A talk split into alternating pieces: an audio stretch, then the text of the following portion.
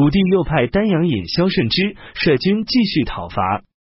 萧子响当天就率领平民侍从三十人，乘坐小船顺江而下，直赴建康。太子萧长茂平时就记恨萧子响，当萧顺之从建康出发时，萧长茂就秘密告诉他，让他早点把萧子响置于死地，不要让他活着回到建康。萧子响途中遇上萧顺之，打算自己申诉明白，但萧顺之没有答应。就在演习堂里用绳子把萧子响勒死了。萧子响临死前给武帝写了一封信，报告说臣的罪过已超过了山河湖海，理应甘心接受惩罚。可是宁夏诏派胡协之等人前来，竟然没有宣读圣旨，就竖起大旗进入要塞地区，在与我的城池相对的南岸兴筑城池防守。臣几次派人送信呼唤如法亮，祈求穿便服见他一面，但如法亮却始终不肯见我。手下一群小人又恐惧害怕，于是导致了双方的激战。这些都是臣的罪过。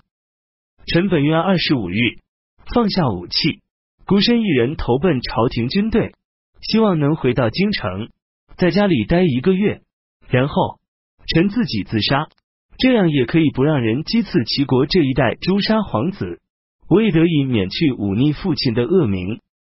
可是还是没能遂心如愿。今天我马上就要结束生命，临死前写信给你，哭泣哽咽，为之化腮，不知再说些什么了。有关部门奏请要断绝萧子响与皇族的关系，削除他的爵位和封地，改姓氏为烧。其他被牵连进去的，另行定罪。很久以后，武帝在华林园游赏，看见一只猿猴跌跌撞撞，不住的悲嚎哀鸣，就询问左右侍从这是怎么回事。侍从说，他的孩子前天从悬崖上摔下去死了。武帝一下子就想起了萧子响，忍不住呜咽起来，泪流满面。如法亮受到武帝的严厉责备。萧顺之内心惭愧恐惧，也由此而发病，不久去世。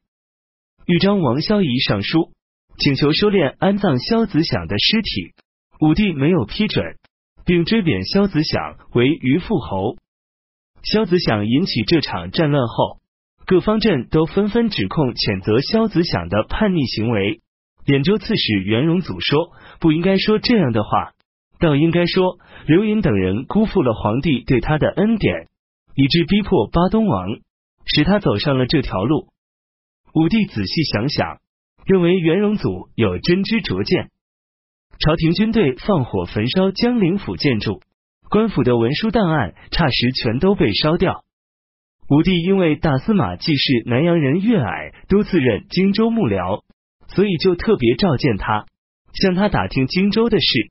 岳矮回答详尽，反应敏捷，武帝大为高兴，任命他为荆州治中，下令让他负责修缮荆州州府。岳矮修缮了几百栋州府官舍，很快全都修完了，而且也没意使一个老百姓，所以荆州府十分称赞他。九月。癸丑十八日，北魏太皇太后冯氏去世，为此。孝文帝五天没喝一口水，悲哀伤痛超过了应尽的礼数。中部曹华阴人杨春劝祖说：“陛下肩负祖宗留下的大业，亲临统治万国的重任，怎么可以像一个普通人一样，为了讲究小节而伤害自己的身体，倒地不起呢？”文武百官为此惶惑焦急，不知该说些什么好。况且圣人的礼节要求。再大的悲哀也不可以毁伤性命。即使陛下想要在万代之中树立贤人的榜样，那么皇家宗庙祭祀又怎么办呢？孝文帝很受感动，并为此吃了一次稀粥。这样一来，各王公大臣也都开始到朝廷上书，请求赶快确定太皇太后的安葬地点，按照汉魏时期的惯例，并遵照太皇太后的临终遗嘱。安葬以后，脱坤去丧服。孝文帝下诏令说：自从遭受灾祸和惩罚，恍惚之间，一切就好像发生在昨天。我侍奉太皇太后的灵柩，好像看见了她的身影。安葬太皇太后的陵寝墓地，我实在不忍听到这些。冬季十月，王爵、公爵们又一次上书，坚决请求安葬太皇太后。于是下诏说，太皇太后安葬的时间和地点，可以依照以往惯例。如果让我脱下丧服，从感情上说，我忍受不了。孝文帝打算自己亲自到太皇太后安葬的地方。戊辰初四，下诏说，平常跟随的各仪仗队都不用跟从，武装保卫的士官像以往一样进行防守保卫。癸酉初九，在方山永固陵安葬了文明太皇太后。甲戌初十，孝文帝祭拜太皇太后陵墓。各王公大臣坚决请求孝文帝以国家利益为重，脱下丧服，换上平时穿的衣服。孝文帝下诏说：“另外一起再说吧。”己卯十五日，孝文帝再次祭拜太皇太后陵墓。庚辰十六日，孝文帝走出皇宫，来到皇宫南门思贤门门西，和文武百官相见，相互安慰勉励。太尉拓跋丕等趁机向孝文帝建议说：“我们都已经到了老朽的年纪了，一直侍奉历代圣君明主，对于国家以往的旧典章也相当熟悉。回想以前祖先们去世时，只有侍奉跟随灵柩的人才穿上丧服，其他人仍全都穿平时的衣服。四祖三宗都沿袭下来，遵循到现在没有改变。如今。”陛下天性极其孝敬，哀伤痛苦，毁害身体，已经超过了礼法的要求。又听说陛下一日三餐的饭量竟吃不满半碗，无论是白天还是夜晚，都不解下腰间的丧带。为此，我们大家扪心闭气，坐立不安。只愿陛下稍稍克制一下自己对太皇太后的敬慕之情，按照前代人定下的典章行事。孝文帝说：“悲哀而伤害了身体，这是经常发生的事，哪里值得专门上奏？虽然我早晚只吃稀粥，但我的健康大致还能维持下去。主公有什么可忧虑恐惧的呢？祖宗在世时，一心只专于武装征伐，没有时间进行文明教化方面的事情。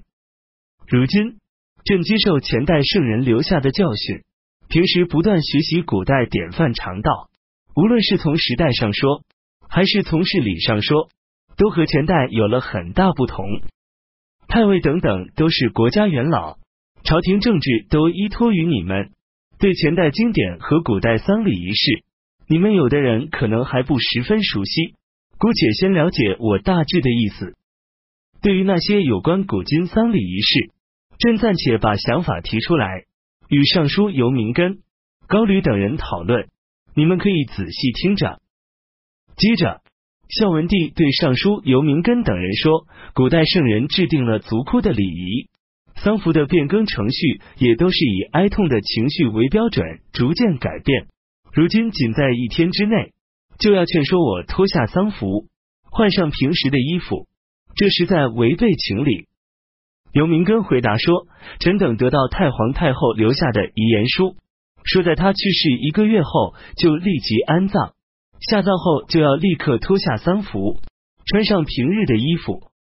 因此，我们在太皇太后安葬的时候，立即奏请脱下丧服的。”孝文帝说：“朕认为，中古时代之所以不实行三年守丧的制度，是由于旧君主刚刚去世。”而新君主刚刚即位，君主的恩德还没有传播开去，对臣属们的情谊还没能和谐周遍，因此新君主才必须身穿礼服，头戴冕旒，举行登基即位大典。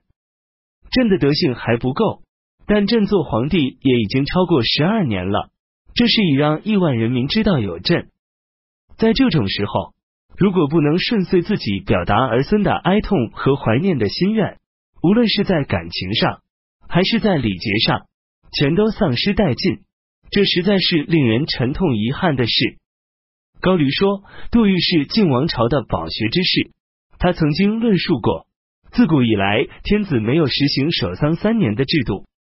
杜预认为，汉文帝所制定的制度和古代制度不谋而合。这看起来虽然是近世实行的制度，但实际上他们也都是追寻古人的制度，跟着古人的脚后走。正因为如此，臣等才小心谨慎的多次请求陛下能够遵循。孝文帝说：“朕自己认真领会太皇太后遗书的主旨。太皇太后之所以要阻止臣属孙子表达自己的悲哀之情，命令早点穿上平日的衣服。”是因为他担心我们会为此荒废了国家大事，你们大家的请求及用心也在这里。因此，如今朕向上可以按照太皇太后的遗言去做，向下也顺遂文武百官的心愿，不敢沉默不语而致荒废对国家大事的处理。只是朕打算穿着麻布丧服，取消守丧十天，就马上改穿日常衣服的制度。每逢初一和十五日二天，朕该尽到做儿孙哀思怀念的诚心，从情理上讲也是允许的。所以，我打算就这样去做。像杜预所议论的那些，对于深深的怀念去世者、处在扶丧期间的君主来说，大概也是不符合事实的。秘书丞李彪说，汉明德马皇后辛勤抚养张帝流长大成人，母亲慈爱，儿子孝敬。二人的和睦关系是没有什么能把他们分隔开的。等到明德玛皇后去世下葬后还不满十天，刘随即穿上了日常衣服，但是刘并没有因此受到别人的讥刺，明德玛皇后的声誉也没有受到丝毫毁损。愿陛下能遵照太皇太后的遗嘱去做，克制哀思，接受大家的建议。孝文帝说：“朕之所以心甘情愿穿丧服，而不接受你们的建议，实在是因为朕在感情无法忍受，哪里只是为了避免别人的讥刺批评而这么去做的呢？如今安葬的礼仪节俭、朴素，全都是遵照太皇太后的遗言去做的。可是悲痛怀念之情，已紧紧抓住了朕的心。”盼望太皇太后的在天之灵不强迫朕去改变。高驴说：“陛下在上边已经决定不改变继续穿丧服的意愿，那么臣等在下边单单脱去丧服，这样做就表示臣属的没有尽到责任。况且陛下穿着丧服亲自处理朝廷事务，吉利和不吉利的事情混合在一起，臣私下里感到疑虑。”孝文帝说：“太后坤关心爱护他的臣属，卿等悲伤怀念他，还不忍心脱下丧服。为什么单单让朕对自己至亲的人去忍心这么做？如今朕受太皇太后的遗嘱所迫，不敢违抗，只是希望能把丧服穿满一年。尽管还不合乎古礼，但内心的悲哀伤痛总算还能表示出来。”各位大臣可以考虑自己与太皇太后关系的亲疏、贵贱、远近，来作为自己脱去丧服的标准，分别对待，这样既能稍稍接近古代仪礼，在今天也容易行得通。高驴说：“从前杨王孙死后，赤身裸体的安葬；皇甫谧去世安葬时不用棺柩，他们的儿子也都按照他们的遗愿去执行。”没有做任何违背遗言的事。如今，陛下亲自接受太皇太后的遗嘱，在有些方面却不按照遗嘱中说的去做，因此，臣等才不断的打扰奏请。李彪说：“一个人在三年之内不改变他父亲的准则规定，这可以说是大孝。而如今，陛下不遵照太皇太后的遗嘱，恐怕就有改变规定的嫌疑。”孝文帝说：“杨王孙和皇甫谧都教诲他们的儿子节俭，他们的儿子遵奉遗训，这和今天朕做的有什么不同？更改父亲的规定，恐怕和朕所做的不是一回事。即使有所涉嫌，那么朕也心甘情愿的接受后代人的讥讽批评，而不能忍受你们今天的请求。”文武官员们又说：“春秋的宗庙祭祀。”无论如何是难以停止或废弃的。孝文帝说：“自从祖先建立国家以来，皇家祖庙的祭祀活动一直都是由有关主管部门办理的。朕有赖于慈爱的太皇太后的训导，才经常亲自前去祭拜。如今苍天降下大灾，惩罚我们，人与神灵都失去可以依赖的对象，皇家祖庙的神灵也应该停止接受祭拜香火。假如朕一旦前去祭祀，恐怕会在冥冥之中违背了他们的旨意。文武官员接着又说，古代在将死者下葬后就穿上日常衣服，而没有必要一定要等到守丧满三年之后再脱下丧服。这就是两汉王朝所用来治理国家的准绳，是为晋所用来推行的总则。孝文帝说，下葬后就立即脱下丧服，穿上日常衣服，这大概是在国家到了末代。动乱太多，所采用的权宜之计，以求能拯救行将灭亡的国家。而两汉的鼎盛和魏、晋的兴隆，难道是由他们丧礼简单、忘记了仁义和道而实现的吗？平常的时候，各位公卿大人每次都称赞当今之事，四海安宁和平，礼仪、音乐一天比一天兴盛，甚至可以和尧、舜及夏。商时代媲美，可到了今天，就打算强迫改变朕的心愿，让朕不能超越魏晋时代。你们这种用意，朕不明白为的是什么。李彪说：“现在我们虽然处于政治清明、教化普及的时代，但是长江以南还仍有不肯宾服的吴人，沙漠以北还有不肯称臣的胡虏，所以臣等还身怀忧虑之心。”唯恐发生不测，让我们难以防守。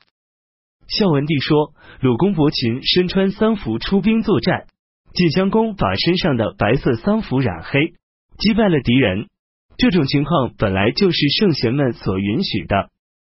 如果遇到没有预料到的事情发生，那么即使是跳跃过牵引灵柩的绳索，也不会让人在意。更何况只是要脱下麻布丧服呢？”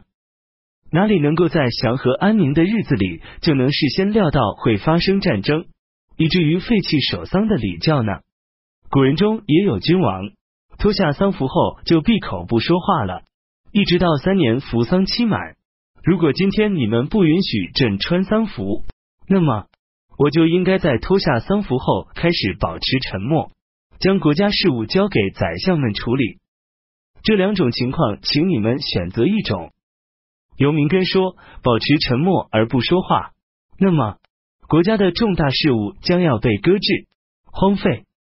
我们顺从您的圣明心意，请您继续穿着丧服处理朝廷事务。”太尉拓跋丕听后说：“臣和魏元一共侍奉过五位皇帝，我们魏朝就有的惯例都是在人死特别忌讳的三个月过去后，一定要向西方祈祷迎奉神灵。”向北方祈祷消除灾祸，这一切全都是穿着日常的衣服进行的。这一规矩自从皇始年间以来到现在都没有谁丝毫改动过。孝文帝说：“如果能够用道义侍奉神灵，那么不用特意去迎接神灵，自然而然就会来到。假如丧失了仁义之心，即使是特意迎奉神灵，也不会来的。这就是说。”以往本来就不应该那么做，更何况是处在守丧时期呢？朕正处在守丧时期，应该闭口不讲话，所以不应该这样喋喋不休的说个没完。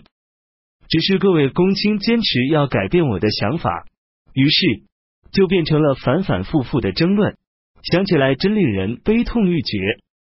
于是嚎啕大哭起来，在场的文武官员们也跟着哭了起来。随后告辞出来。当初太皇太后对孝文帝的聪明机警很是惧怕，害怕他的存在会给自己带来不利，因此就打算废弃他。在严冬盛寒的时候，太皇太后把他禁闭在一间空旷的屋子里，三天不给他吃的东西。冯太后又征召城阳王拓跋喜，打算立拓坤跋喜为北魏皇帝。当时。由于太尉东阳王拓跋丕、尚书右仆射穆泰和尚书李冲的竭力劝谏，冯太后才没有执行废立。但孝文帝一开始对冯太后就没有一点怨恨的想法，只是加深了对拓跋丕等人的感激之情。穆泰是穆崇的玄孙，后来又有一位宦官在冯太后面前陷害孝文帝，冯太后听后下令打了孝文帝几十大棍，孝文帝默默的忍受，而没有辩解申诉理由。冯太后去世以后，也不再追究。